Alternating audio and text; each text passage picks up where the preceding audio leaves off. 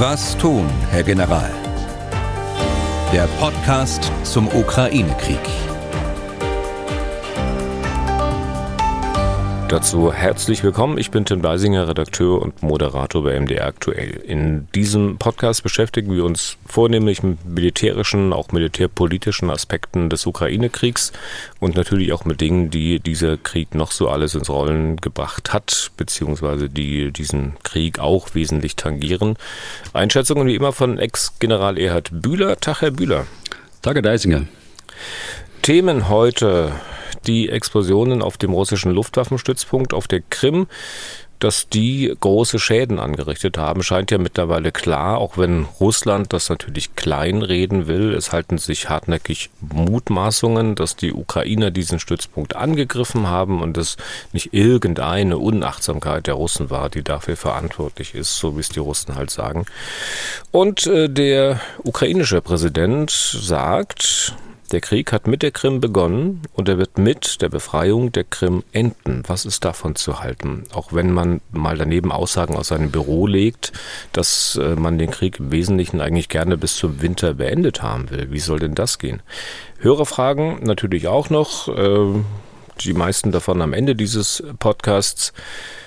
Zur aktuellen Lage ganz allgemein. Herr Bühler, ich habe den Eindruck, dass wir diese Abteilung eigentlich relativ kurz fassen können, weil es wesentliche Änderungen, wenn man die einzelnen Frontabschnitte anguckt, äh, auch in den Truppenbewegungen nicht gibt. Äh, ergibt sich ein ähnliches Bild für Sie oder wenn Sie sozusagen von oben drauf gucken, sehen Sie es ein bisschen anders? Also es stimmt, es gibt ähm, kaum Änderungen am Frontverlauf und äh, es sieht auf den ersten Blick alles sehr statisch aus. Aber wenn man jetzt mal im Detail äh, die Frontabschnitte, die wir immer besprechen, äh, durchgeht, dann äh, kommt man schon zu einem äh, größeren Bild. Und deshalb würde ich schon ganz gerne heute nochmal ähm, vom Donbass kommend über Kharkiv äh, in die Südukraine schauen und äh, mal die Gemeinsamkeiten und damit auch die operative Absicht auf der einen Seite der Russen und der Ukraine herausarbeiten wollen.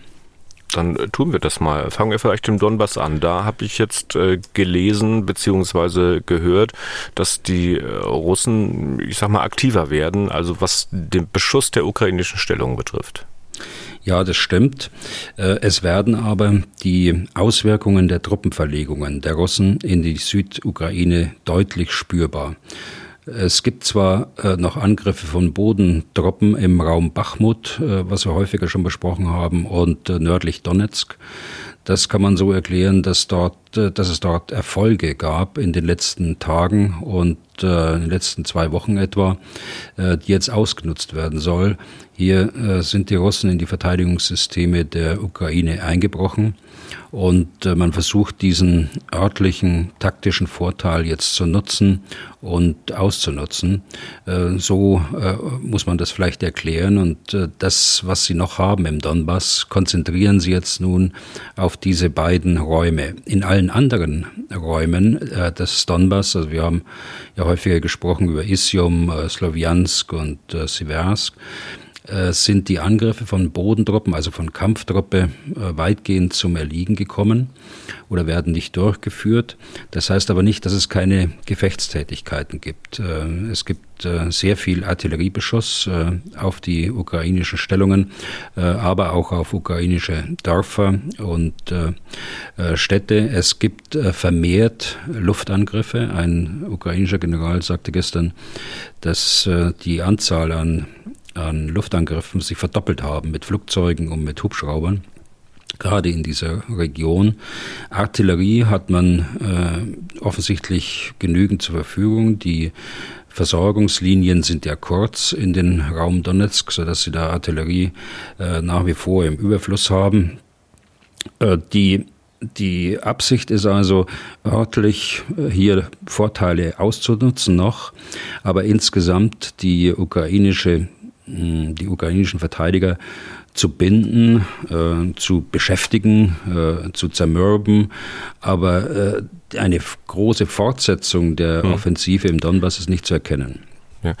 Die Luftangriffe, von denen Sie gesprochen hatten, die passieren aber auch offenbar von weiter weg, also so, dass die Russen nach wie vor versuchen, äh, nicht in die Luftverteidigung der Ukraine einzufliegen, oder? Ja, das ist so. Ähm, dadurch leidet natürlich auch die Genauigkeit, die Präzision äh, des Einsatzes der Luftfahrzeuge und auch der Hubschrauber. Aber die, äh, die Bekämpfung der Stellungen aus der Luft wird fortgesetzt. Hm. Und die Bodentruppen, die nicht mehr so massiv vorrücken, wie Sie gesagt haben, tun sie das nicht, weil die nicht da sind und jetzt mittlerweile auf dem Weg in den Süden sind oder warum? Genau. Äh, das war der einleitende Satz praktisch, dass die, die Auswirkungen jetzt spürbar sind der Truppenverlegungen nach Süden. Es sind nicht genügend Kampftruppen da, es sind aber wo, sehr wohl, ist sehr wohl äh, genügend Artillerie noch da, um mhm. die Ukrainer zu beschäftigen und zu binden, so dass sie nicht ihrerseits ihre Truppenteile äh, in den Süden mitschicken können, um dort zu, ver, zu verstärken und die Angriffsbemühungen dort dann erfolgreich zu gestalten, sondern sie mhm. sollen oben im Donbass gebunden werden. Aber inwiefern kann das gelingen? Ich meine, wenn ich mit Artillerie äh, auf äh, Verteidigungsstellungen schieße, dann kann doch die Ukraine auch mit Artillerie zurückschießen und kann doch die Bodentruppen sozusagen auch in den Süden verlegen. Oder die, lege ich da falsch? Na, ähm, ich meine, so viel Kampftruppe hat die, hat die russische Armee schon noch im, im Donbass äh, stationiert.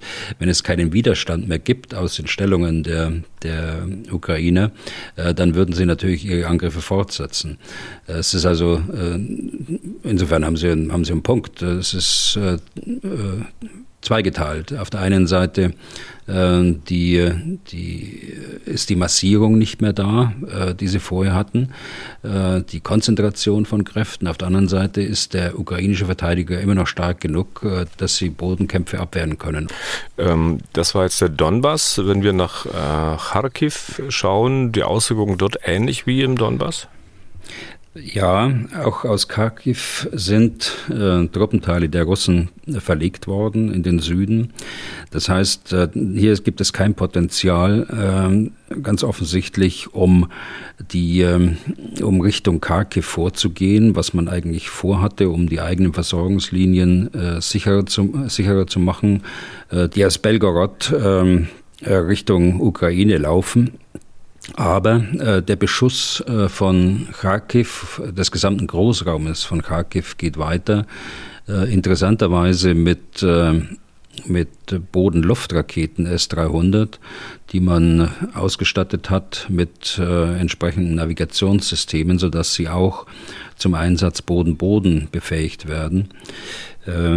Es gibt auch Meldungen, dass äh, solche Systeme auch in Belarus stationiert worden sind. Äh, diese äh, Waffen sind nicht geeignet gegen gepanzerte Kampftruppen. Sie sind sehr wohl aber geeignet gegen äh, sogenannte weiche Ziele, gegen äh, weiche Infrastruktur, zivile Infrastruktur. Äh, sie arbeiten mit Annäherungszündern, zerlegen sich praktisch vor einem Ziel und es kommt ein Hagel von Splittern auf das Ziel zu. So sowas braucht man, um ein Luftfahrzeug in der, in der Luft äh, bekämpfen zu können oder ein Hubschrauber oder ein Flugzeug. Aber äh, es ist nicht geeignet, äh, um gepanzerte oder gehärtete Ziele zu treffen. Das ist ein interessanter Aspekt auch in, der, in dem Einsatz der Waffen, dass man jetzt auf diese offensichtlich in Hülle und Fülle vorhandenen S-300 zurückgreift.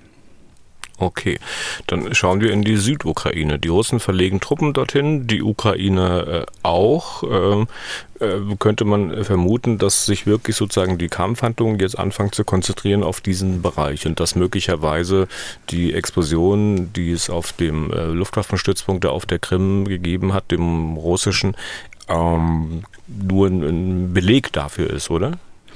Ja, es passt auf jeden Fall in das große äh, Bild hinein. Die Ukraine versucht äh, zurzeit und tut es auch sehr erfolgreich, äh, die Luftabwehrstellungen der Russen im, im Süden der Ukraine zu zerstören. Äh, sie haben eine Reihe von Stellungen westlich des Dnepr äh, zerstört, aber auch äh, östlich des Dnepr S-300 Stellungen zerstört. Das heißt, Sie wollen dadurch die Luftüberlegenheit äh, der russischen Armee dezimieren äh, im Süden. Das brauchen sie auch. weil sie, wenn sie eine Offensive machen, gerade über diesen großen Fluss Dnieper, dann darf die russische Armee dort keine Luftüberlegenheit haben. sie ist erheblich eingeschränkt bereits jetzt und das äh, da kommen wir vielleicht später nochmal drauf, äh, muss man dann auch im Zusammenhang mit den äh, Zerstörungen, nennen wir es mal jetzt erstmal so, oder mutmaßlichen Angriff auf die ähm, auf, die, auf den Flugplatz der Schwarzmeerflotte in Saki, also nördlich von Sevastopol, sehen. Mhm. Vielleicht der zweite Punkt, wenn ich den da ergänzen kann, der interessant ist, die äh, die Bekämpfung von logistischen Einrichtungen und Gefechtsständen äh, weit ab von der Front äh, wird vermehrt durchgeführt. Hier werden auch westliche Waffen eingesetzt, äh, wie wir es schon äh, früher auch gesehen haben. Die, äh, es werden aber auch Waffen eingesetzt und das ist nahezu unbemerkt eigentlich äh, in, der, in der breiten Diskussion gewesen, die etwa eine Entfernung von 150 Kilometer haben. So ist ein großes Versorgungsdepot dort angegriffen und zerstört worden und äh, ein Gefechtsstand in der Tiefe, auch über eine solche Entfernung. Also das ist der zweite äh, Aspekt, der hindeutet, äh, dass äh, eine Offensive oder die Voraussetzungen für eine Offensive geschaffen werden sollen. Und der dritte Aspekt äh, sind die, die Brücken über den Dnieper, die zunächst mal unbrauchbar gemacht worden sind. Also sie sind nicht komplett zerstört, aber sie sind unbrauchbar gemacht worden. Äh, sie können natürlich wieder einsatzbereit gemacht werden, aber dann äh, aber nicht unter ständiger Luftbedrohung oder unter ständigem Feuer, sondern da muss man weitere Voraussetzungen schaffen, damit das irgendwann auch möglich wird. Hm. Hört sich alles so an wie Belege dafür, dass die Vermutungen, die ja von verschiedenen Seiten geäußert worden sind, über die wir beim letzten Mal gesprochen haben, dass wir jetzt in eine dritte Phase dieses Krieges äh, kommen, ähm, dass diese Vermutungen so stimmen. Ne? Ja, äh, das kann man sagen. Man kann auch ähm, schon mehr sagen, glaube ich, was die, die russischen Truppen westlich des Dnieper angeht. Hier sind etwa 30 Bataillone oder bataillonstaktische Gruppen, wie die Russen sagen, ähm, stationiert. Deren Versorgung ist erheblich eingeschränkt ähm, und äh, deren Luftabwehrfähigkeit, das sprach ich gerade schon äh, des Weiteren. Also hier wird es äh, interessant werden, wie diese Truppenteile äh, in der Zukunft versorgt werden können. Sie werden im Augenblick äh, versorgt, davon kann man ausgehen, im Fährbetrieb über den Dnieper oder über den Damm, der noch verfügbar ist, aber das sind keine leistungsfähigen Versorgungsstraßen, über die sie große Mengen von Munition, gar Artilleriemunition oder äh, Betriebsstoff äh, schicken können, sodass dort erhebliche Einschränkungen für diese Truppenteile westlich des Dnieper bereits heute existieren. Hm. Jetzt stelle ich mir Sie an so einen großen Kartentisch vor und eine Kamera guckt von oben, die Kamera zoomt heraus und Sie gucken sozusagen von ganz weit oben auf diese Karte. Was denken Sie denn, äh, entwerfen Sie mal ein Szenario, was uns da an den nächsten äh, Wochen bevorstehen kann? Naja, das wie das weitergeht. Äh, das ist die veröffentlichte Absicht der, der Ukraine, dort im Süden die Großoffensive zu starten. Äh, Im Augenblick werden die Voraussetzungen dafür geschaffen. Äh, Wissen Sie, ich äh, möchte nicht spekulieren, wie die Erfolgsaussichten dort sind. Äh, dazu wissen wir beide zu wenig. Äh, auch über andere Faktoren, die hier eine Rolle spielen, wie Moral und vor allen Dingen, inwieweit es gelingt, ähm, bei der Ukraine den, den Personalaufwuchs, den sie nach wie vor haben. Sie haben ein ungebremstes ähm, Aufwachsen von Freiwilligen in der Ukraine, inwieweit es gelingt, sie zu integrieren in die Kampfverbände. Und äh, ein anderer Aspekt äh, ist äh, die Moral äh, der Truppe natürlich immer wieder und dann auch die Versorgung. Äh, es ist ein Unterschied, ob ich äh, aus der Verteidigung heraus meine, meine Truppenteile versorge oder ob ich in einer Offensivoperation praktisch die äh, Logistik, die Versorgung immer wieder nachführen muss, äh, der fortschreitenden Front. Das macht das Ganze natürlich komplizierter, komplexer. Also da äh, wage ich keine Prognose, aber äh, die äh, ukrainischen Generale sind offensichtlich sehr zuversichtlich. Und das, äh, was man hier an diesem Bild ablesen kann, das wir gerade entworfen haben, äh, das deutet darauf hin, dass das alles sehr sorgfältig geplant wird und äh, dass es nicht überhastet äh, läuft, sondern dass hier Voraussetzung nach Voraussetzung geschaffen wird und dann erst äh, die Truppenverbände, also der Kampftruppe, dann auch eingesetzt werden. Mm. Wie schon angedeutet, kommen wir auf dieses Thema Explosionen auf diesem Luftwaffenstützpunkt auf der Krim doch mal speziell ein bisschen näher zurück. Das machen wir gleich. Ich will vorher noch kurz was fragen, was äh, eher das Kriegsgerät betrifft, äh, was natürlich auch zur aktuellen Lage gehört. Die Ukraine schießen auf jeden Fall weniger mit den Panzerhaubitzen 2000, die ihnen geliefert worden waren. 15 Stück insgesamt, glaube ich, aus den Niederlanden und aus Deutschland. Und gerade mal fünf von denen sollen derzeit noch in der Lage sein, Geschosse abzufeuern. Alle anderen kaputt. Offenbar, weil die Ukrainer mehr gefeuert haben, als die Haubitzen vertragen. Wir haben ja schon mal drüber geredet. Ich muss aber nochmal nachfragen. Das kann doch nicht wirklich sein, dass diese Dinger so schnell versagen. Man hat doch jetzt, äh, ich sag mal, mit dem Kriegsgegner keine Vereinbarung geschlossen, dass man pro Tag nur so und so viele Granaten verschießt, damit die Haubitzen nicht heiß laufen. Da provozieren Sie mich ja jetzt mit Ihrer, mit der Frage. Ähm, also ich weiß es schlichtweg nicht, was das, äh, was das technische Problem ist. Das sagt man auch aus gutem Grunde nicht äh, öffentlich. Aber wir haben ja immer wieder gesagt, die äh, Panzerhaubitze 2000 ist ein hochmodernes Geschütz, das natürlich komplex ist und vor allen Dingen eine äh, gute Bedienung äh, benötigt, und zwar so, dass sie äh, nicht überbeansprucht wird. Äh, zweitens, dass sie äh, sauber gewartet wird, auch vor Ort, auch in den Stellungen. Und drittens, dass ein, ein äh, logistisches System dahinter steht, ein Instandsetzungssystem. Und äh, es war von vornherein klar, dass bei einem so komplexen System äh, da gewisse Grenzen da sind. Und äh, wenn Sie so eine Haubitze die Präzision schießen kann, wenn Sie die einsetzen wie eine uralte Artilleriekanone, äh, mit der man Massen von Munition verschießen kann, aber kaum Wirkung erzeugt, äh, weil sie nicht präzise ist. Hier dieses Geschütz ist äh, sehr präzise und deshalb auch in der, in der eingeschränkt sozusagen in der Standfestigkeit über, über wenn, wenn sehr viel Munition verschossen wird. Und offensichtlich ist das der Fall. Andere Gründe könnten sein, dass man Munition verschießt, die für diese Haubitze nicht geeignet sind. Ich meine, Kaliber ist das eine. Das andere ist aber, dass die äh, Munition tatsächlich angepasst werden muss auf das äh, Geschütz, denn die Munition und das Geschütz äh, kommunizieren auch miteinander. Das ist ein softwaregestütztes äh, äh, Geschütz. Also all diese Dinge, die wissen wir aber nicht im Detail. Ich will nur die Komplexität nochmal aufzeigen und äh, anreißen, um äh, da irgendwelche Zweifel an der Leistungsfähigkeit äh, auszuräumen. Sie ist sehr leistungsfähig.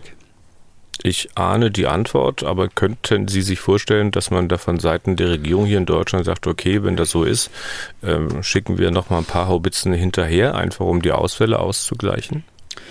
Ich glaube, dass man jetzt ähm, mit Hochdruck arbeitet, zusammen mit den Ukrainern, dass die Voraussetzungen geschaffen werden, also Bedienung, Wartung, Instandsetzung, dass das ganze System äh, besser funktioniert. Also äh, die Lieferung von weiteren Haubitzen schließe ich in Kenntnis der Lage in der Bundeswehr aus. Äh, ich habe vorher schon immer gesagt, dass es ähm, äh, grenzwertig ist, dass man bei 120 Haubitzen, die die Bundeswehr tatsächlich im Bestand hat, überhaupt welche abgibt. Äh, sie werden benötigt, weil auch die Artillerie so eine Bedeutung wiedergewinnt, eigentlich aus meiner Sicht immer gehabt hat. Aber äh, man muss in der Bundeswehr, und da gibt es ja entsprechende Pläne, auch diese Fähigkeit wieder weiter aufbauen. Und das bedeutet, äh, dass sie das, was sie vor Ort äh, im Buchbestand haben, dass sie das tatsächlich auch einsatzbereit brauchen in der Bundeswehr, äh, damit dort äh, ausgebildet und auch geübt werden kann. Man äh, gewinnt ja mit so einem Krieg äh, in Bezug auf das Kriegsgerät äh, auch viele Erkenntnisse. Die werden ja sicher auch bei der Industrie dann verarbeitet. Sie reden ja auch ab und zu mal mit Industrievertretern. Wissen Sie, wie der Weg ist, damit die Industrie dann vielleicht irgendwann sagt, Heureka, wir haben es geschafft, dass die Haubitze nun 150 oder sagen wir vielleicht 100 55 Granaten am Tag schießen kann, ohne dass sich die Rohre verbiegen? Also das ist richtig. Äh, es, es, werden viele Erkenntnisse gewonnen, sowohl auf der Amtsseite in, in, der Bundeswehr äh, als auch bei der Industrie. Und natürlich tauscht man sich da aus. Und äh, solche Geschütze werden ja nicht irgendwann mal beschafft, so wie hier Anfang der 2000er Jahre, und bestehen dann über Jahrzehnte sofort, sondern sie werden gerade was die Software angeht, aber auch die Hardware immer wieder weiterentwickelt. Und äh, man wird versuchen, äh, Defizite, die man irgendwie erkannt hat oder vermeintliche Defizite, dann auch in der nächsten, im nächsten Update äh, dann äh, auszumerzen und äh, die Leistungsfähigkeit zu erhöhen. Ist das etwas, was ziemlich schnell gehen kann oder dauert das ähm, lange mit solchen Updates? Ähm, das kann sehr schnell gehen, wenn es einfach ist. Wenn es komplex wird, dann äh, wird es länger dauern. Aber wir haben ja die Erfahrung aus den, aus den Auslandseinsätzen auch. Da ist die Zusammenarbeit äh, zwischen den Bundeswehrdienststellen und der Industrie sehr eng, dass man dort ähm, äh, auch unverzüglich Leistungsverbesserungen erzielen kann oder Ergänzungen anbringen kann an Waffensystemen. Das funktioniert schon. Hm. An dieser Stelle vielleicht auch kurz noch eine Frage, die uns Jonas Weiß gemailt hat. Äh, die passt vielleicht ganz gut. Hallo Herr Bühler, Sie erzählen in Ihrem Podcast, dass die Bundeswehr ihre Aufgabe der Landesverteidigung erfüllen kann. Leider kommen mir daran immer wieder Zweifel. So hat die Wehrbeauftragte des Bundestags Eva Högel in einem anderen Podcast erzählt, dass die Bundeswehr nicht imstande ist, ihr Gerät bzw. ihre Panzer selbst zu reparieren.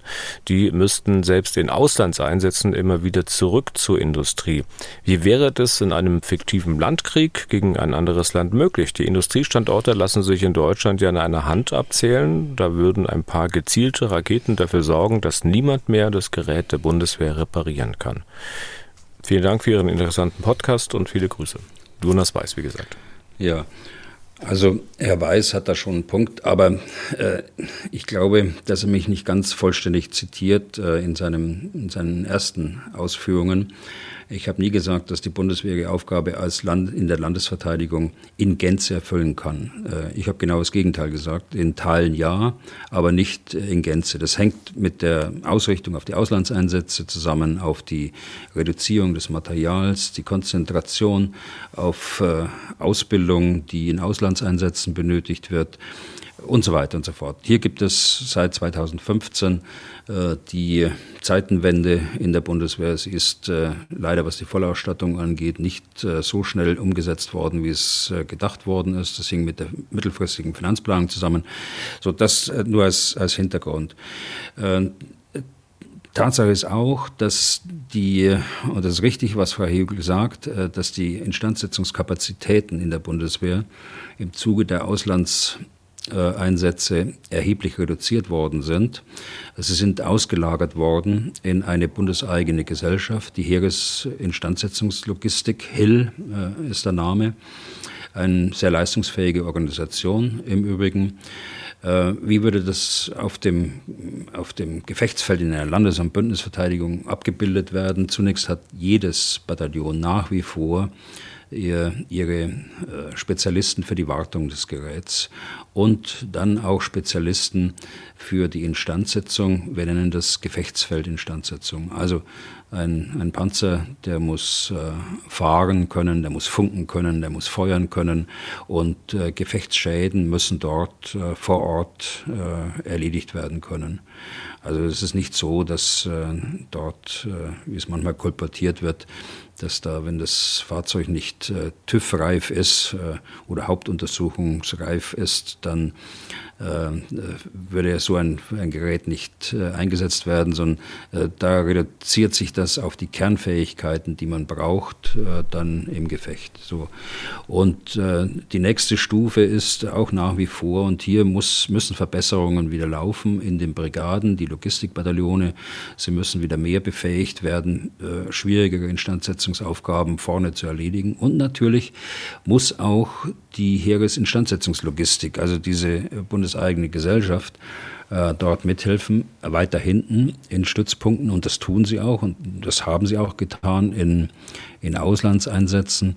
Und ein Totalschaden eines Fahrzeugs oder nahezu Totalschaden, das war früher so und das ist heute auch so, der muss äh, zurückgebracht werden in die Industrie und, äh, und durchläuft einen kompletten Neuaufbau, wenn Sie so wollen.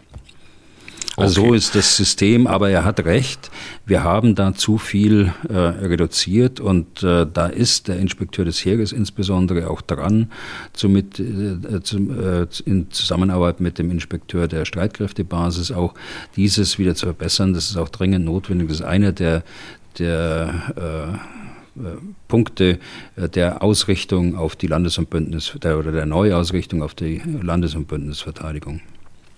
Okay, dann kommen wir jetzt nochmal zurück zur Krim. Es ist ja in dieser Woche diese eine Sache dort passiert, die für großes Aufsehen gesorgt hat. Riesige Explosionen auf einem russischen Luftwaffenstützpunkt dort mit mutmaßlich sehr großen Schäden, zumindest am Kriegsgerät, also an Kampfflugzeugen. Die Russen sagen, das sind Brandschutzbestimmungen nicht beachtet worden, deswegen sei Munition explodiert. Nun gibt es erhebliche Zweifel an dieser Version. Im Prinzip, wenn ich das recht überblicke, gehen sämtliche westlichen Experten davon aus, dass das nicht stimmt, sondern dass die Ukraine äh, dort diesen Luftwaffenstützpunkt angegriffen hat. Nun hebt die Ukraine aber die Hände und sagt, pff, keine Ahnung, wir haben damit nichts zu tun. Welche Informationen haben Sie denn, was da passiert ist, beziehungsweise was können Sie sich vorstellen, was genau passiert ist? Also diese ganze, dieses, diese ganze Situation erinnert mich erstmal an die Versenkung der, der Moskwa.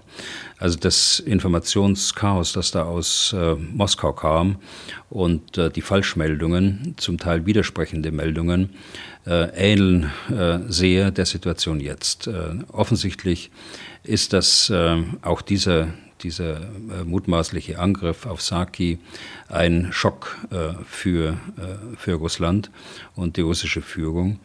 Äh, kann man auch verstehen, denn die Krim ist ja äh, nach 2014 zu einer Festung ausgebaut worden. Äh, gerade Sevastopol und nahe, der nahegelegene Flugplatz in Saki sind ja ein wesentlicher Pfeiler der Schwarzmeerflotte. Und äh, Russland äh, kann das nicht zugeben, dass äh, die Krim, äh, was nach ihrer Auffassung zur zur, zu Russland gehört, dass sie also ohne weiteres, auch ohne Gegenwehr, so wie die Moskwa, äh, angegriffen werden kann und äh, dass dort Zerstörungen in diesem Ausmaß äh, an, äh, angestellt werden. Umgekehrt, äh, weil Sie sagen, die Ukraine hebt die Hände und sagt, wir waren es nicht. Warum? Die müssen sie auch nicht zugeben. Äh, sie müssen ja auch nicht ihre Fähigkeiten offenlegen und offensiv sagen, dass sie es selbst waren.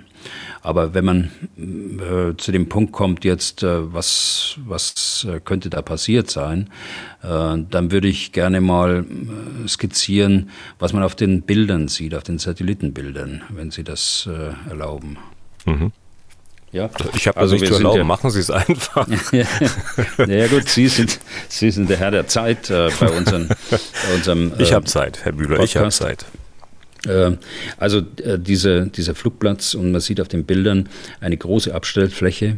Das Gesamtareal dürfte, äh, das da betroffen ist, dürfte geschätzt 300 mal 200 Meter sein. Eben der untere Teil ist eine Abstellfläche, Abstellfläche, auf denen Flugzeuge und Hubschrauber etwa zwölf Stück aufgereiht nebeneinander stehen. Und hinter dieser Abstellfläche ist die, ist die, sind die Shelter, wie wir sagen. Äh, das sind äh, in diesem Fall nach oben offene äh, Shelter, die ein Flugzeug von Bodenbeschutz oder Splittern schützen können.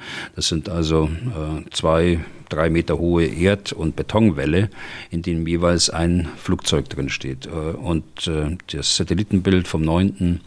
August, also von Dienstag, äh, zeigt sehr deutlich äh, die, die dort stehenden Flugzeuge, an der Farbe auch erkennbar, dass es äh, Flugzeuge sind der Schwarzmeerflotte, also am Tarnanstrich, äh, sind äh, Marine äh, eigene Flugzeuge.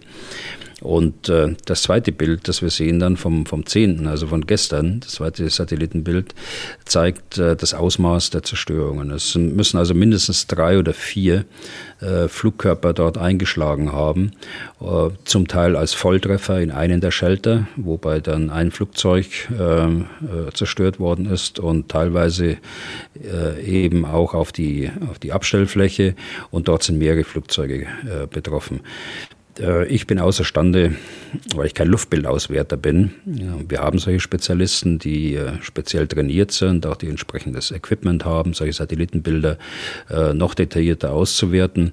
Also die Kommentatoren, glaube ich, haben recht. Es sind mindestens acht Flugzeuge, die dort beschädigt worden sind oder total zerstört worden sind. Und das ist dieser Schaden, wissen Sie, vielleicht abschließend noch, die, der ist nicht entscheidend dadurch, dass man fahrlässig fahrlässig mit Munition umgegangen ist und äh, dann ein Munitionsbunker in die Luft geflogen ist.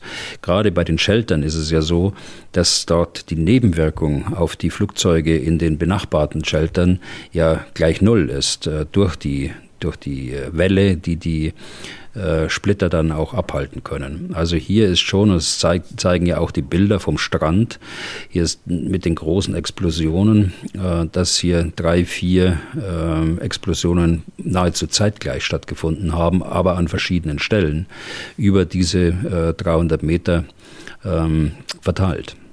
Ja. Dann ist die Frage natürlich, weil dieser Luftwaffenstützpunkt ist ja eigentlich ein ganzes Stück weit weg von der äh, Front, äh, womit man angegriffen hat. Mein erster Gedanke war, naja, äh, eine Möglichkeit zumindest, da haben wohl die HIMARS-Raketen, die die Ukraine von den US-Amerikanern bekommen haben, wohl doch eine größere Reichweite, als man offiziell verkündet hat. Aber ähm, das wird es wahrscheinlich auch nicht gewesen sein, ne? Nein, das möchte ich ausschließen. Die, die Amerikaner haben ja nur Munition geliefert bis 80 Kilometer. Die leistungsgesteigerte Munition, die durchaus geeignet wäre äh, für so eine Entfernung über 200 Kilometer, äh, sind das ja, äh, die hat man nicht geliefert und da gibt es auch nach meiner Kenntnis keine Änderung. Das kann man also ausschließen. Und was ist es dann? Ja, äh, da gibt es äh, mehrere Möglichkeiten. Äh, das, die erste Möglichkeit ist, dass man ähm, Schiffsflugkörper verwendet, also Land-Schiff-Flugkörper, so muss ich genau sagen, so setzt sie die Ukraine ja ein, die Neptun-Raketen die ja wohl auch verantwortlich waren für, die, für den Untergang der Moskwa. Äh, das kann man machen, sie auf Landziele auch einzusetzen. Das ist eine Möglichkeit. Äh, damit können Sie eine Entfernung erreichen von äh, knapp 250 Kilometern in jedem Fall. Äh, von Ausstellungen, die äh, deutlich noch von der Front äh, entfernt sind, also auf ukrainisch, auf sicher ukrainisch kontrollierten Gebiet. Das ist eine Möglichkeit. Die zweite Möglichkeit ist, Sie haben ein, ein Raketenprogramm, das eigentlich ähm, so angelegt war, dass es bis, äh, bis dieses Jahr auch operative Fähigkeiten zur Verfügung stellen kann. Das hat sich verschoben, aber es kann durchaus sein, dass, äh, dass es eine äh, Vorserie praktisch gibt bereits, äh, die eingeschränkt auch äh, operationell äh, schon äh, genutzt werden kann.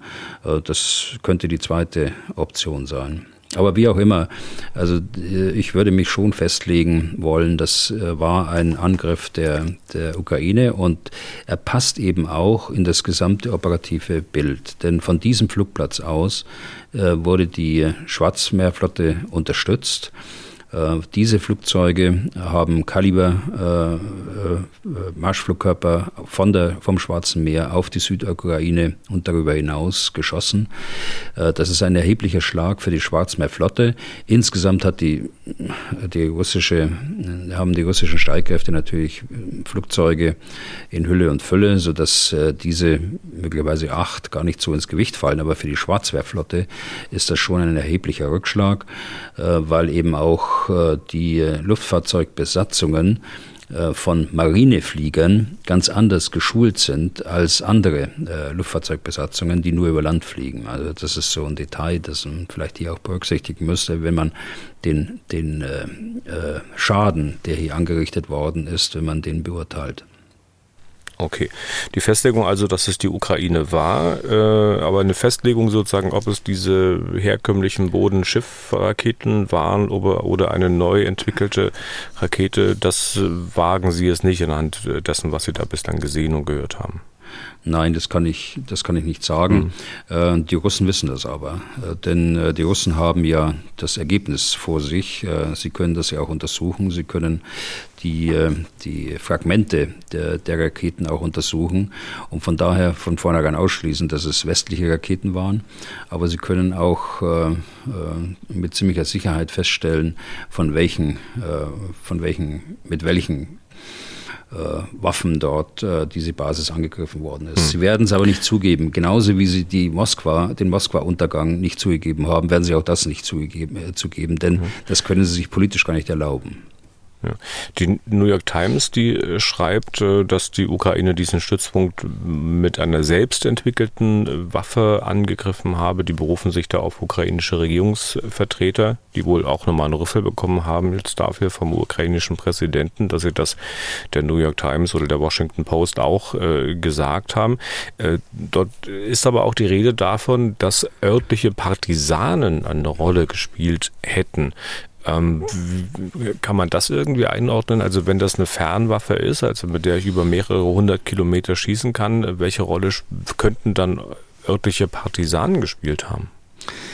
Ja, Sie haben, Sie haben ja recht. Äh, unmittelbar nach diesem Angriff gab es ja unterschiedlichste Meldungen, nicht nur aus Moskau, sondern auch aus Kiew. Alle möglichen Experten haben sich dort zum Wort gemeldet, meist in Hintergrundgesprächen, der eine oder andere aber auch äh, namentlich und haben da unterschiedliche Versionen äh, erzählt. Äh, der eine hat Spezialkräfte, der andere Partisanen, der dritte eben diese neu entwickelte Waffe von der sprach ich übrigens äh, gerade, äh, die Grom-Waffe, äh, so heißt, äh, heißt sie. Ähm, also äh, ich habe immer vermutet hinterher, das ist eine Verschleierungsstrategie der Ukraine. Äh, war es wahrscheinlich nicht, sonst hätte der Präsident nicht da ein Machtwort sprechen sollen, mhm. sprechen müssen, um seine Experten da wieder einzufangen. Aber ja. konkret auf die, auf die Spezialkräfte, gut, die Spezialkräfte können, äh, wenn sie denn einzelne äh, Einheiten vor Ort haben, kleine äh, Drops sind das, äh, können in der Zielaufklärung helfen. Das ist eins der wesentlichen, eine der wesentlichen Aufgaben auch der, von Spezialkräften in einem solchen äh, Szenario. Auch Partisanen können nicht so gut wie Spezialkräfte, aber auch eingeschränkt in der Zielaufklärung helfen. Äh, kann sein, dass äh, hier die eine oder andere Information auch geflossen ist, aber eine groß angelegte Spezialoperation vom Boden aus, das will ich ausschließen. Diese Mengen Sprengstoff, die, die dort eingesetzt worden sind, die können nur durch die Luft verbracht worden sein. Hm. Ich will ganz kurz nochmal zur russischen Version kommen, nämlich dass die eigenen Leute für diesen in Anführungszeichen solchen Unfall verantwortlich sein. Äh, wie gesagt, das wird ja von den meisten westlichen Beobachtungen für Humbug gehalten, auch von Ihnen. Ähm, Sie sagen, Russland kann das nicht äh, zugeben. Äh, ich muss dann nochmal nachfragen. Ich meine, man hat ja großmäulig angekündigt, dass jegliche Angriffe auf die Krim erhebliche Vergeltungsmaßnahmen nach sich ziehen äh, würden. Warum ist man dann jetzt so kleinlich? Naja, äh, das ist, ist ja, äh, man muss die Geschichte auch sehen. Äh, die, nach der Annexion war ja eine Euphorie in Russland zu spüren, im Gegensatz zu 2022, nach Beginn der Spezialoperation. Also die Krim hat auch für Russland, muss man ja klar konstatieren, eine ganz erhebliche psychologische Wirkung auch und ein Scheitern oder, äh, so wie es jetzt passiert ist, dass man zugeben muss, äh, dass äh, die Krim nicht mal geschützt werden kann und erst recht nicht die, die starke Festung Sevastopol mit ihrem, mit ihrem Flughafen. Das ist natürlich ein Desaster für Putin. Und das will man nicht zugeben. Vor diesem Hintergrund muss man das sehen. Hm. Wenn Sie jetzt vielleicht versuchen mal ein kleines Gedankenspiel. Also äh, nehmen wir mal an, Sie sind russischer General auf der Krim und dann passiert sowas. Was, was denken Sie? Welche Schlussfolgerungen würden Sie für sich und Ihre Truppen ziehen? Also in dem Fall russische. Ja, Schlussfolgerung, erstmal, erstmal muss man sehen, was, ähm, was passiert ist und, äh, und äh, sich zum Beispiel die Frage stellen, warum hat der Schutz äh, versagt? Die äh, die Krim ist tatsächlich sehr stark geschützt äh, durch äh, Luftabwehr. Es gibt äh, viele Luftabwehrstellungen. Äh, das mit dem hochmodernen System S400, also nicht S300, sondern S400, hochmodern. So, äh, warum hat es nicht funktioniert? Warum hat es nicht funktioniert, äh, ähnlich wie bei der Moskwa? Die Moskwa ist, ist ja auch sehr stark geschützt gegen anfliegende Raketen und Flugzeuge und Drohnen. Gewesen. was weiß ich, gewesen, so ist es. Und ähm, äh, warum hat das nicht funktioniert? Hier gibt es Anzeichen, dass die dass die äh, Radargeräte abgeschaltet worden sind, um die, um die Stellungen zu schützen. Das ist aber nicht plausibel, denn äh, die, die, die Lageinformation zunächst bekommt äh, so eine Stellung so eine S-400-Stellung von dem übergeordneten Luftverteidigungssystem, die großen Radare weit äh, hinter der Front stehen haben. Und erst dann, wenn sich eine Bedrohung konkret abzeichnet, dann schaltet äh, das äh, Zielradar der einzelnen Stellung auf. Also das ist, das ist nicht der Hintergrund. Aber wir haben es schon bei der Moskwa gesehen, dass offensichtlich auch Ausbildungsdefizite oder äh, Nachlässigkeit ähm, eine Rolle gespielt hat. Ähm, ein, ein gewisses ähm, äh, eine gewisse Attitüde auch, dass man glaubt, äh, dass äh, sowohl die Moskwa wie auch die Krim unangreifbar ist, dass man es hier mit einem Sanktuarium zu tun hat aufgrund des vermeintlich starken Schutzes. Also hier würde ich reinschauen und Insgesamt äh, muss man natürlich muss man natürlich sehen äh, von, den, von der russischen Seite, äh, dass es erneut einen äh, ganz großer Schlag ist gegen äh, die Schwarzmeerflotte und äh, auch daraus wird man Konsequenzen ziehen müssen. Okay. Ähm, dann hat die Krim ja bei Präsident Zelensky auch wieder eine Rolle gespielt. Der hat gesagt, der Krieg äh, hat mit der Annexion der Krim begonnen und der wird mit der Befreiung der Krim enden. Ich wiederhole nochmal, der Krieg wird mit der Befreiung äh, der Krim enden. Bislang hat man das ja eher so formuliert, dass man die Krim nicht als ukrainisches äh, Territorium aufgibt. Das ist in meinen Ohren erstmal ein anderer Zungenschlag. Und so recht passt äh, zu dieser Aussage von Zelensky eigentlich nicht eine Äußerung eines seiner Berater, der meinte, dass dieser aktive Teil des Krieges wohl am besten vor dem Winter, noch vor der Heizperiode zu Ende sein sollte. Kriegen Sie das im Kopf zusammen? Also ich versuche das offen gestanden gar nicht so sehr, weil äh, so ein Präsident, äh, der, der ein ganzes Land führt äh, in einem Abwehrkampf gegen einen brutalen Angriffskrieg, der muss natürlich äh, Ziele setzen, der muss natürlich auch Optimismus ausstrahlen, der muss äh, sehen, dass er die Bevölkerung, äh, die Armee auch zusammenhält. Also unter diesem Aspekt muss man solche Äußerungen äh, anschauen. Und äh, die andere Geschichte natürlich, äh, der Winter äh, wird wesentliche Nachteile bringen, äh, sowohl für die, für die Russen wie auch die, die Ukraine. Allerdings eben auch einige Vorteile, weil nach der Schlammperiode im Herbst äh, die Böden wieder gefroren sind und von dort auch besser befahrbar sind. Also ich möchte solche Aussagen einfach nicht überbewerten. Hm. Okay. In anderen Äußerungen von Zelensky ist die Rede davon, dass die russischen Truppen reihenweise fliehen würden aus dem Land äh, irgendwann. Ist das ein Szenario, das Sie sich vorstellen können? Kann ich mir offen gestanden auch nicht vorstellen. Äh, die, äh, die Moral ist nicht gut, das stimmt, aber die russische Armee hat genügend Zwangsmaßnahmen, ihre Leute auch zusammenzuhalten.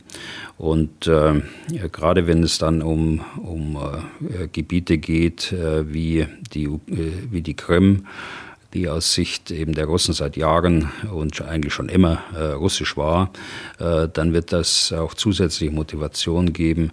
Also darauf äh, würde ich mich nicht verlassen. Und äh, insbesondere hat auch Russland äh, genügend weitere Ressourcen und hat äh, letztlich auch den, den Schritt zur Generalmobilmachung noch nicht gemacht. Also das wäre für mich kein militärischer Aspekt, auf den ich mich da wirklich in meinen Planungen verlassen würde. Hm.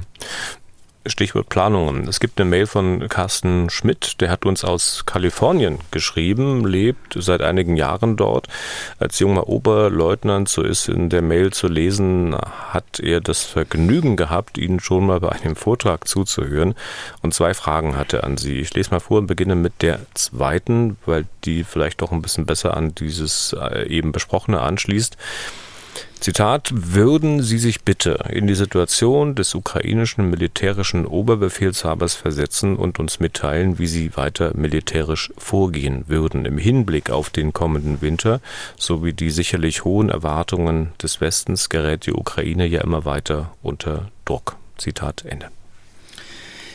Ja, es freut mich. Ähm Herr Oberleutnant Schmidt, äh, dass Sie aus Kalifornien uns äh, schreiben, freut mich auch, dass wir uns beide kennen, aber ich kenne so viel Oberleutnant Schmitz äh, im Laufe meiner langen Zeit, dass ich jetzt kein Bild vor Augen habe.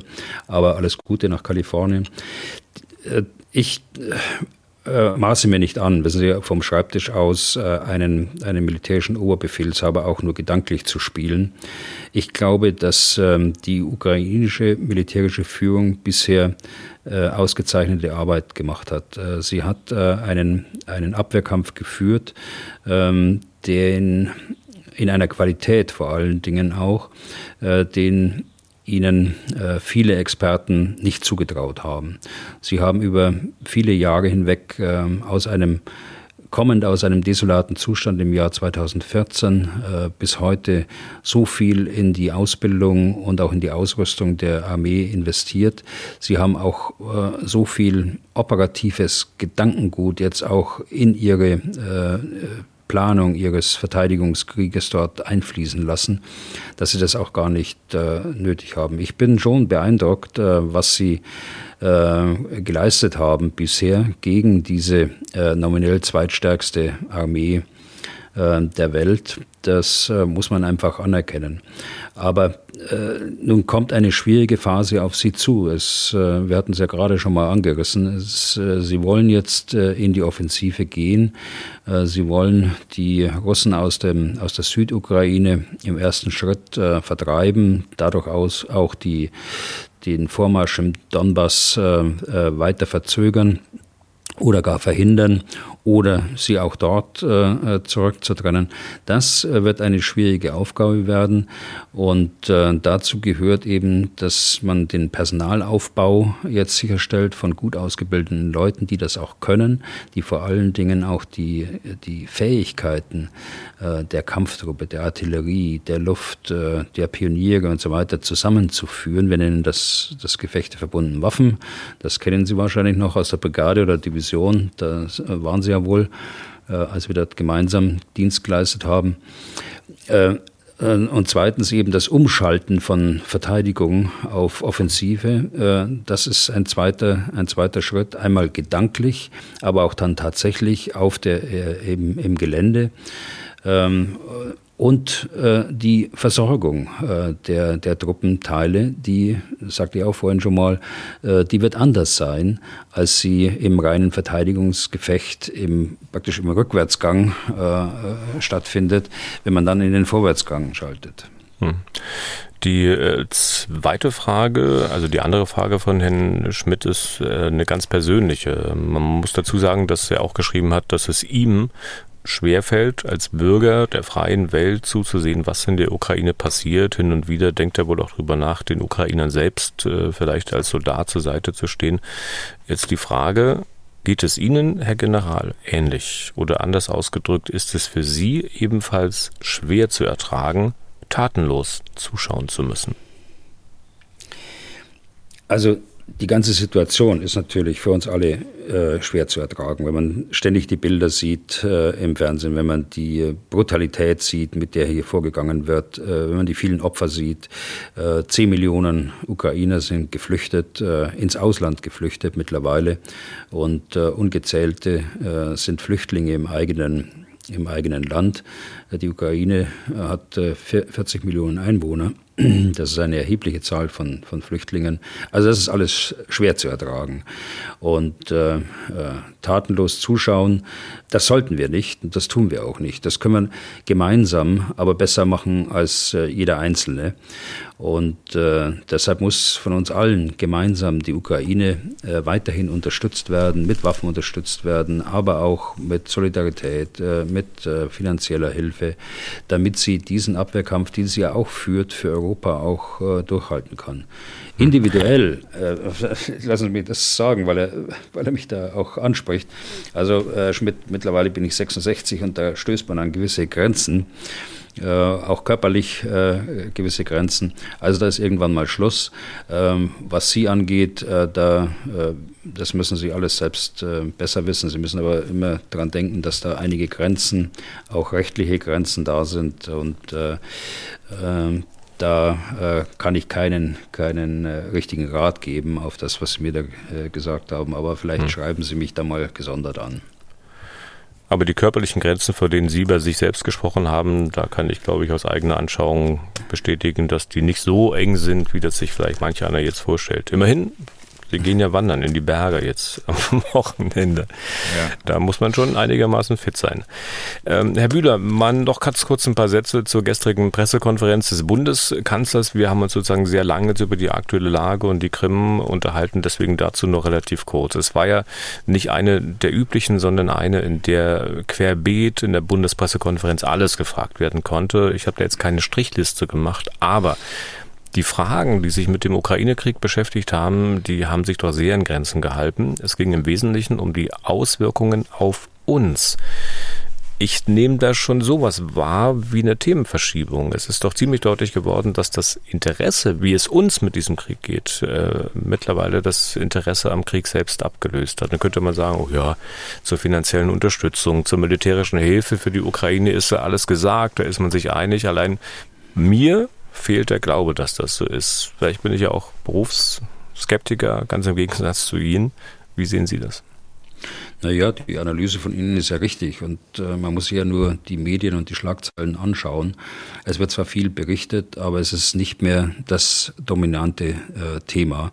Äh, andere Themen, äh, Themen kommen jetzt hoch, äh, überlagert das Ganze, ob das außenpolitisch ist, ob das China ist, ob das äh, Balkan ist, ob das wirtschaftliche Themen sind, finanzielle Themen, die Gaskrise ist, die zwar im weitesten Sinne verbunden ist mit mit dem Ukraine-Krieg. Aber andere Themen sind da und es ist auch wichtig, dass sie auch weiterhin diskutiert werden. Aber äh, nochmal, die, äh, unser Interesse äh, daran darf nicht nachlassen. Äh, wir müssen glaube ich, als Bürger auch äh, interessiert sein äh, für diese sicherheitspolitischen Zusammenhänge. Es ist äh, für mich eigentlich unbegreiflich, dass wir in den letzten, äh, zu den letzten Bundestagswahlen zu sicherheitspolitischen Fragestellungen überhaupt keinen Diskurs hatten, äh, weder in der Politik und schon gar nicht von zwischen Bürgern und äh, Politikern während des Wahlkampfs. Und äh, das ist für mich eine Lehre und äh, hoffentlich auch für viele andere auch. Äh, wir müssen auch der Politik gegenüber ähm, unsere Fragen stellen, auch in sicherheitspolitischen Fragestellungen. Und äh, deshalb ist es erforderlich, dass wir dort nach wie vor interessiert sind äh, an diesem Geschehen dort, so schwer wie es manchmal fällt. Aber äh, da sehe ich keine Alternative. Sonst hm. äh, bewegt sich auch nichts. Äh, das darf ich plakativ dann äh, hinterher schieben. Und das haben wir ja auch gesehen, dass erst ein Krieg notwendig war, um die Zeitenwende, die bei der Bundeswehr schon begonnen hatte, äh, dann auch in allen anderen äh, Bereichen und Ressorts zu verankern. Hm. Notwendig nehme ich an, in dicken, fetten Anführungszeichen. Ne? Ja. Und äh, im Eingangsstatement sagte Scholz, äh, dass man der Ukraine weiter helfen wird, äh, auch mit Waffen. Herr Bühler, was ist denn da gemeint? Was kann dann noch kommen? Ich nehme an, da kommt nur noch was aus der Industrie. Äh, ich denke ja, aus der Industrie.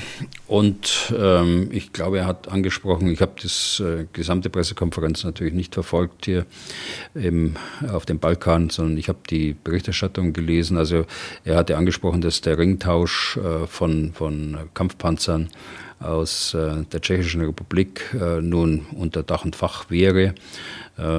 Dass äh, mit der Slowakei man kurz vor dem Abschluss stünde und äh, dass auch die, die Sache mit, äh, mit Griechenland äh, laufen würde. Und er hat gesagt, dass man auch äh, der Polen anbietet, dass man die Gespräche wieder aufnimmt für den Ringtausch. Also das, da scheint es nach wie vor Bewegung zu geben. Dann wird es äh, für die Industrie auch Exportgenehmigungen weiterhin geben für äh, Gerät, das beschafft werden wird von der Ukraine bei der Industrie direkt mit all den langen Laufzeiten, die wir dann auch sehen werden.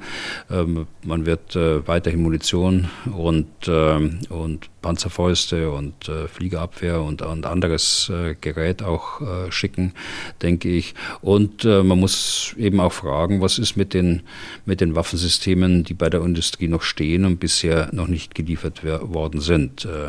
Offensichtlich wegen fehlender Ausfuhrgenehmigungen oder weil man sie als, als Mittel für die Ringtauschoperation gebraucht hat. Ganz konkret meine ich da eben Leopard und Marder. Okay, dann eine Hörerfrage am Ende noch, weil wir schon ziemlich äh, spät sind. Äh, da ist auch äh, der Ringtausch, Panzerringtausch, ein Stichwort, die Mail von Fabian Rotloff aus Freital, das ist in der Nähe von Dresden.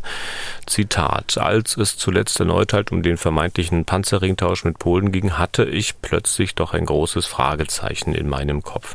General Bühler sprach davon, dass die Polen einige Panzer bei den Vereinigten Staaten bestellt und in Aussicht gestellt bekommen haben. Das klingt so, als wenn die amerikanische Rüstungsindustrie problemlos lieferfähig ist. Wenn unsere eigene Rüstungsindustrie voraussichtlich Jahre brauchen wird, um jetzt bestellte Panzer auszuliefern, warum bestellen wir dann nicht einfach auch bei den Amerikanern? Das Geld sollte ja kein Problem sein. Viele Grüße von Fabian Rudloff. Also da muss ich unserer ähm, Sicherheits- und Verteidigungsindustrie ein bisschen beisprengen und insbesondere äh, der Industrie, die Landsysteme herstellt. Äh, hier ist Deutschland führend äh, in der Welt und braucht einen Vergleich mit der amerikanischen Industrie nicht zu scheuen. Qualitativ nicht, quantitativ sicher auch nicht mit entsprechender Vorbereitungszeit. Konkret bei den, bei den Polen war es ja so, dass die Abrahams Kampfpanzer zugesagt bekommen haben von den, von den Amerikanern in einer Größenordnung von 250 äh, Stück etwa, wenn ich das jetzt richtig erinnere. Und jetzt eine weitere äh, Charge dann noch äh, obendrauf kommen soll so die ersten, die dann sehr schnell geliefert worden sind, die kommen ausnahmslos aus Lagerbeständen der amerikanischen Armee. Die amerikanische Armee hat nicht so wie wir die gleichen Fehler gemacht, dass sie die Panzer, die sie ausgemustert haben, Sie haben ja Ihre Armee äh, leichter gemacht, äh, vorübergehend. Sie haben die also nicht ausgemustert, sondern Sie haben sie äh, eingelagert in großen Depots und sind da, dadurch viel flexibler jetzt, um auf solche Anforderungen reagieren zu können. Das können wir nicht. Aber die amerikanische Industrie, äh, die, wenn sie da heute bestellen würde, hat die gleichen Herausforderungen äh, wie die deutsche. Also Panzerstahl gibt es eben nicht so ohne weiteres äh, zu kaufen, äh, muss einen langwierigen Produktions- und Zertifizierungsprozess durchlaufen. Äh, ein, ein, Panzer ist Manufakturarbeit. ein Panzer besteht aus vielen, vielen hundert Teilen, die von Zulieferbetrieben kommen müssen. Da müssen Verträge gemacht werden. Also so einfach, wie es da aussieht, ist es bei den Amerikanern sicher auch nicht. Okay, und damit sind wir durch für heute. Wenn Sie Fragen an Herrn Bühler haben, dann schreiben Sie an general.mdaktuell.de oder sprechen Sie Ihre Anmerkungen oder Fragen, Hinweise auf unsere Mailbox 0800 637 3737. Was tun, Herr General, gibt es in der ARD Audiothek bei Spotify, Apple, Google, Amazon, YouTube und überall da, wo es sonst noch Podcasts gibt. Nächste Ausgabe dann am Dienstag. Herr Bühler, wie gesagt, Sie gehen übers Wochenende in die Berge, ein bisschen wandern, dafür beste Wünsche für einen sicheren Tritt. Bleiben Sie heile. Bis Dienstag und vielen Dank für heute. Ne? Ja, vielen Dank, Herr Deisinger. Dann bis Dienstag. Was tun, Herr General? Der Podcast zum Ukraine-Krieg.